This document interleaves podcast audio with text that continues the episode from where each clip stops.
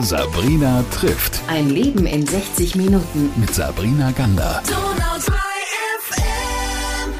Ich freue mich heute mit einem Menschen zu sprechen, der mir hoffentlich noch so ein paar Geschichten aus der Westentasche erzählen kann, die ich noch nicht kenne. Bei mir ist Ralf Grimminger. Er ist Lokalredakteur gewesen in Ulm.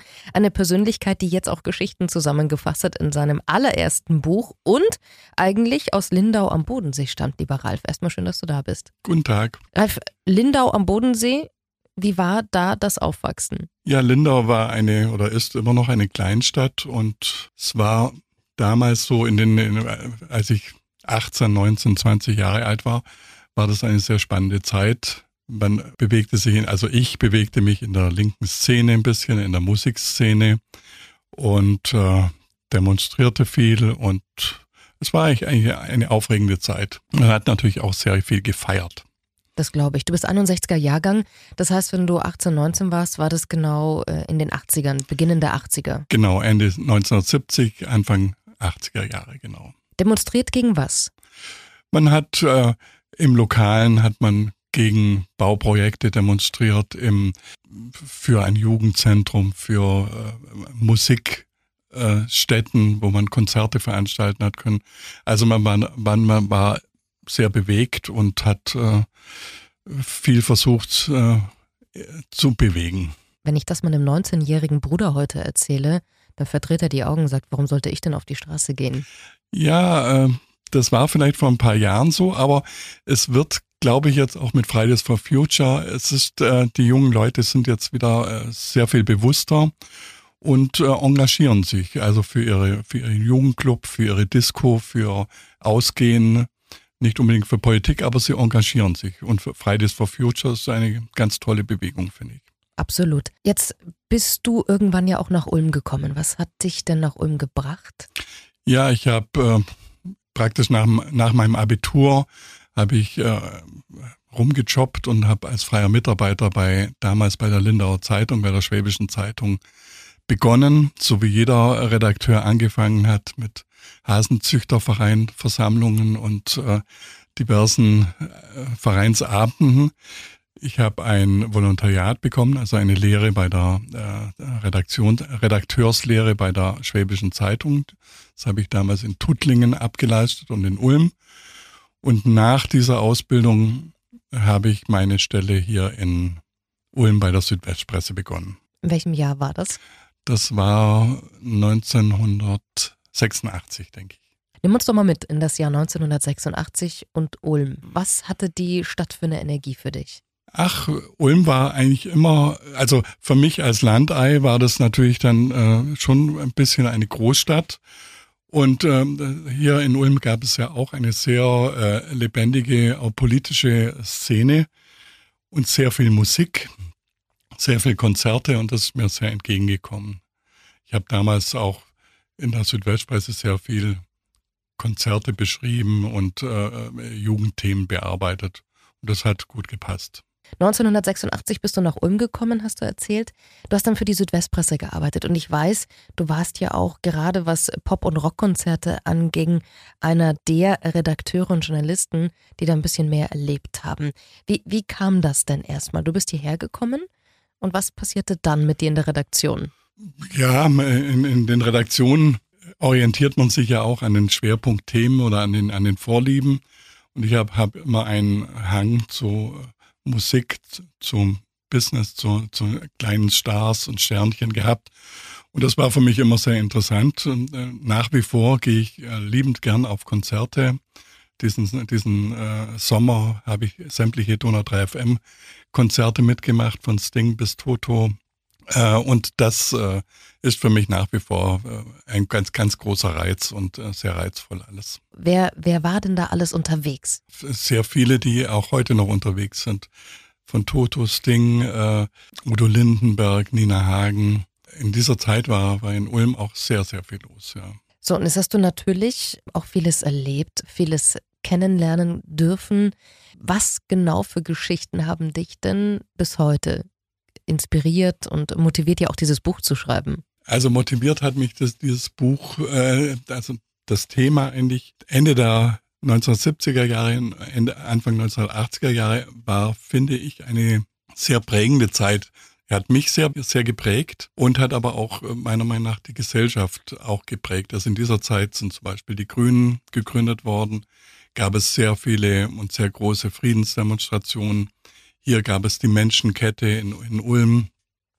Es gab aber auch so skurrile Sachen wie die Bhagwan-Bewegung oder auch schlimme Geschichten wie AIDS, ähm, die praktisch unsere Jugend auch ein bisschen beeinflusst haben oder, oder AIDS hat das freie Leben praktisch wieder gestoppt irgendwie. Man hat wieder überlegen müssen, was man macht. Und äh, es war eigentlich eine sehr spannende Zeit. Und diese Themen sind eigentlich auch in der, in der heutigen Zeit irgendwie noch immer noch virulent und präsent. Was genau hast du denn erlebt in dieser Zeit in Ulm? Also ich weiß ja, dass du hier viel berichtet hast und viel über Persönlichkeiten und viel ja auch recherchiert hast. Welche Geschichten genau waren das? Natürlich, die Menschenkette war natürlich sehr äh, aufregend und äh, eine, ein, ein irres Thema. Also eine Friedensdemonstration mit, äh, mit, mit 400.000 Menschen, die sich zwischen Ulm und Stuttgart aufgestellt haben. Riesen Friedenskonzerte, äh, Umsonstkonzerte mit äh, mit großen Stars. Diese Friedensdemonstration oder auch diese Menschenkette, vielleicht musst du mal alle mitnehmen, die das nicht miterlebt haben und die auch vielleicht gar keine Ahnung haben. Was war das und warum hat es stattgefunden? Ja, damals, also heute spricht man schon wieder von atomarer Bedrohung, aber damals äh, wollten oder haben die Amerikaner Atomraketen auf äh, Transportern äh, hier durch die Wälder gefahren. Und äh, wir im Süden, wir haben natürlich Angst gehabt, dass äh, die Russen äh, diese Raketen irgendwo aufspüren in, in den Wäldern in, von Mutlangen, von Kettershausen, von also hier in dem ganzen Umland sind die hier durch die Wälder gefahren. Und unser Eins hat natürlich sehr große Angst gehabt, dass man dadurch Ziel von Gegenschlägen wird. Und äh, man hat versucht, diese Pershing 2 Raketen zu verhindern, diese Nachrüstung. Aber damals war die Doktrin natürlich äh, Ab Abschreckung durch Stärke, also indem man hier Atomwaffen stationiert, dann traut sich der Russe, wie man damals gesagt hat, nicht mehr uns anzugreifen. Also und äh, leider läuft es jetzt nach nach äh, 30, 40 Jahren jetzt wieder in die gleiche Richtung, dass man sagt, okay, wir müssen stark sein, um nicht angegriffen zu werden eigentlich schlimm, aber mir fällt da jetzt auch keine andere Lösung ein. Aber damals haben wir zu Hunderttausenden dagegen demonstriert. Heute gibt es Ulm News. Nimm uns mal mit. Was ist das und wie kam das eigentlich zustande? Ja, ich bin irgendwie 2006 oder 2007 aus der Südwestpresse ausgeschieden. Ich wollte noch mal etwas Neues machen, etwas ganz anderes. Habe dann eine Agentur für ähm, Öffentlichkeitsarbeit für Firmen und Politiker gegründet, die auch sehr gut läuft, bin sehr zufrieden damit.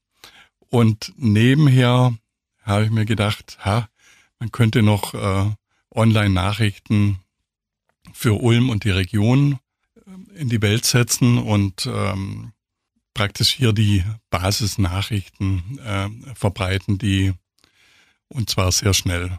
Und das äh, war am Anfang ein bisschen ein mühsamer Prozess, bis man mal 500 Leser gehabt hat, dann mal 1000 Leser. Es war ein, ein wirklich ein zähes Unterfangen. Aber jetzt, nach über zehn Jahren, habe ich so 300.000 äh, Leser im Monat. Und das ist für ein regionales Portal äh, eine anständige Zahl. Sag mal, dieses Ulm News, was bedeutet dir das denn heute als ehemaliger ähm, Printjournalist? Ja, ich bin schon immer noch äh, ein sehr engagierter und ehrgeiziger Journalist. Ich habe immer noch gern Geschichten vor anderen Medien und schneller und vielleicht auch exklusiver und äh, das ist immer noch mein Ehrgeiz. Mit was für einem Bild des Journalisten bist du eigentlich in diesem Beruf gestartet? Warum hast du den ausgewählt? Also Journalismus ist immer noch mein äh, wirklich äh, toll, dass ich diesen Beruf gefunden habe und übe den immer noch sehr gern aus. Es ist einfach ein absolut abwechslungsreicher äh, Beruf, jeden Tag etwas Neues. Man kommt mit jeden Tag mit anderen Leuten zusammen, mit anderen Themen. Man muss offen sein für alles. Keine Scheuklappen, keine Vorurteile. Man muss sich alles anhören und äh, muss es dann auch gut verarbeiten. Und also das ist nach wie vor ein sehr wichtiger Beruf. Deswegen äh, habe ich mich jetzt bei diesen Querdenker-Geschichten zum Beispiel, da habe ich mich wirklich persönlich angegriffen gefühlt. Ich stehe auf dem Münsterplatz, höre die Redner zu und äh, der Redner sagt, redet von Fake News und Merkel-Presse und 500 Leute oder 1000 Leute applaudieren. Das finde ich sehr, sehr unfair. Und ähm, weil jeder Journalist nach bestem Gewissen und Wissen arbeitet. Da bin ich mir ganz sicher.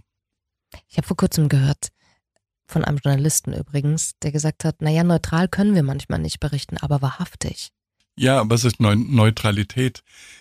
Natürlich ist es ist schon nicht neutral, wie man die Schwerpunkte setzt in einer Meldung, mit welchem Satz man anfängt, mit welchem Satz man aufhört, was man weglässt. Aber natürlich, man, jeder versucht wahrhaftig, das darzustellen. Und ähm, äh, natürlich haben Medien haben alle ihre, auch ihre politischen Schwerpunkte. Die Süddeutsche gilt als etwas linker und offener, die Welt als etwas äh, äh, rechter und konservativer. Die Bildzeitung äh, macht Krawall, was auch eigentlich sehr schlimm ist, gerade in der, in der Pandemiezeit. Was, äh, was die Bildzeitung da veranstaltet hat, war, finde ich, teilweise wirklich ähm, gesellschaft- oder staatsgefährdend, habe ich nicht gut gefunden. Lasst uns ganz kurz nochmal zu den Persönlichkeiten, Menschen und Geschichten kommen aus dieser Stadt. Welche Geschichten und Persönlichkeiten haben dich denn fasziniert, berührt? Hm, und welche haben dich vielleicht auch, ich weiß nicht, so ein bisschen inspiriert, vielleicht auch für das Buch, das jetzt gleich auch bei uns Thema ist? Ja, von Persönlichkeiten finde ich so Leute zum Beispiel wie Peter Langer äh, sehr interessant, die ihr Leben lang praktisch äh, an Projekten gearbeitet haben, immer wieder was Neues angestoßen, gegen viel Widerstand oft äh, und das durchgezogen. Oder solche Unternehmertypen wie Walter Feucht, das ist sicher nicht jedermann äh, Freund, aber äh, er sagt seine Meinung, hat seinen Kopf, äh, hat sehr viel äh, bewirkt. Also es gibt in Ulm eine Reihe von Leuten, die, was eigentlich in Ulm prägend ist fast, die nicht unbedingt immer in der ersten Reihe stehen wollen, aber die sehr viel äh, anstoßen, sehr viel tun, sehr viel gründen. Also Ulm ist schon eine, eine reiche Stadt und auch äh, reich an interessanten Leuten und Unternehmen. Bewundernswert, auch diese Stadt, wie sie sich hält, dieses Selbstverständnis. Äh, Was unterscheidet sie denn zum Beispiel zu anderen Städten und umliegenden Städten? Man sagt ja immer dieses, äh, das Beispiel, das Münster war eine Bürgerkirche nicht äh, vom Klerus gegründet, sondern von den Bürgern gebaut.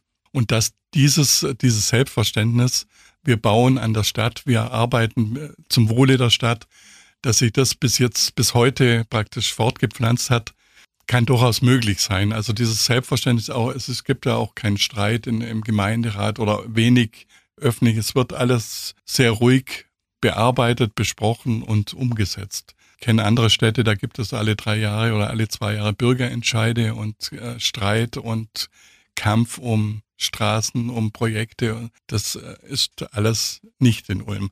Also ich muss sagen, diese Talksendung gibt es ja jetzt schon seit sage und schreibe äh, elf Jahren, jede Woche. Und ich hätte auch am Anfang nicht gedacht, dass mir der Stoff dann nie ausgeht. Aber die Menschen hier auch in der Region, sind wirklich so grandios erzählenswert. Und ich habe das auch selten erlebt. Ich habe ja in ganz vielen Städten recherchiert und mache Geschichten. Und trotzdem muss ich sagen, mein Herz ist hier schon verortet, weil ich einfach, ja, diese Persönlichkeiten, die man hier erzählen lassen kann, auch so zahlreich sind und so besonders. Das ist schon ein ganz besonderes Fleckchen Erde hier, muss ich schon so sagen. Lieber Ralf, du hast einen Roman geschrieben, Kleinstadthelden. Um was geht's da drin? Warum hast du den geschrieben und was erwartet uns? Der Ursprung war, wie, wie vorhin schon erwähnt, die Zeit, in der ich aufgewachsen bin, finde ich sehr spannend und prägend. Äh, und äh, ich habe eben auch in vielen WGs gewohnt und lange Jahre von mit allen Höhen und Tiefen von versüfften Matratzen bis zu äh, nicht abgespülten Tellern und äh, leeren Kühlschränken. Diese Zeit hat mich sehr geprägt und ich habe versucht, diese ganzen Stimmungen, Strömungen, dieses Lebensgefühl in dem Mikrokosmos einer WG praktisch aufleben zu lassen. Und also wie eine Zeitreise in die 80er Jahre zurück, aber unterhaltsam und hoffentlich lesbar. Und die eine oder andere Persönlichkeit aus Ulm kann man da vielleicht auch herauslesen? Ja. ja. Kann man. Aber ich empfehle, äh, das Buch vielleicht einfach äh, zu lesen und nicht äh, zu suchen. Nicht der Spürhund zu sein, wer könnte sich hinter dieser äh, Figur verstecken, wer könnte bei diesem Ereignis dabei gewesen sein. Es ist, ich habe sehr viel vermischt, sehr viel erfunden, auch selber sehr viel erlebt, aber die Ereignisse oder die Figuren sind keinesfalls eins zu eins übertragen worden. Abschließende Frage, lieber Ralf. Du als Journalist, du als mittlerweile Ulmer, was wünschst du dir für die kommenden Monate und Jahre? Ja, die Welt äh, sollte auf jeden Fall friedlicher aussehen, wenn man das im Großen sieht. Es ist da wirklich äh, bedrohlich, was äh, gerade geschieht. Und vor allem unvorstellbar. Bis vor Februar hätte keiner gedacht, dass alles so durcheinander gerät. Und wenn jetzt noch hier jetzt die Chinesen noch meinen, sie müssen jetzt die, die Verwirrung in der Welt, äh, weil jeder mit sich selber beschäftigt ist oder mit der Ukraine, äh, auch noch ausnutzen und ähm, äh, in Taiwan zum Zündeln anfangen, dann wird das, äh, glaube ich, etwas äh, schwierig oder schlimm vielleicht sogar. Aber ich hoffe, dass es äh, alles äh, sich wieder zum Guten fügt und die, die Herren Autokraten sich irgendwie wieder einkriegen und äh, man wieder miteinander reden kann und die Welt wieder etwas friedlicher wird. Ich freue mich, dass du da warst, dass du uns so ein bisschen Einblick gegeben hast in deine journalistische äh, Arbeit hier als Redakteur, Reporter und Journalist natürlich vor Ort in Ulm und freue mich, dass es so etwas wie Ulm News gibt, dass du das aufgebaut hast und dass es auch stetig damit weitergeht, gerade in diesen Zeiten nötiger als jemals zuvor. Danke, Ralf Grimminger. Dir alles Gute. Vielen Dank, dir auch. Sabrina trifft. Ein Leben in 60 Minuten. Mit Sabrina Gander.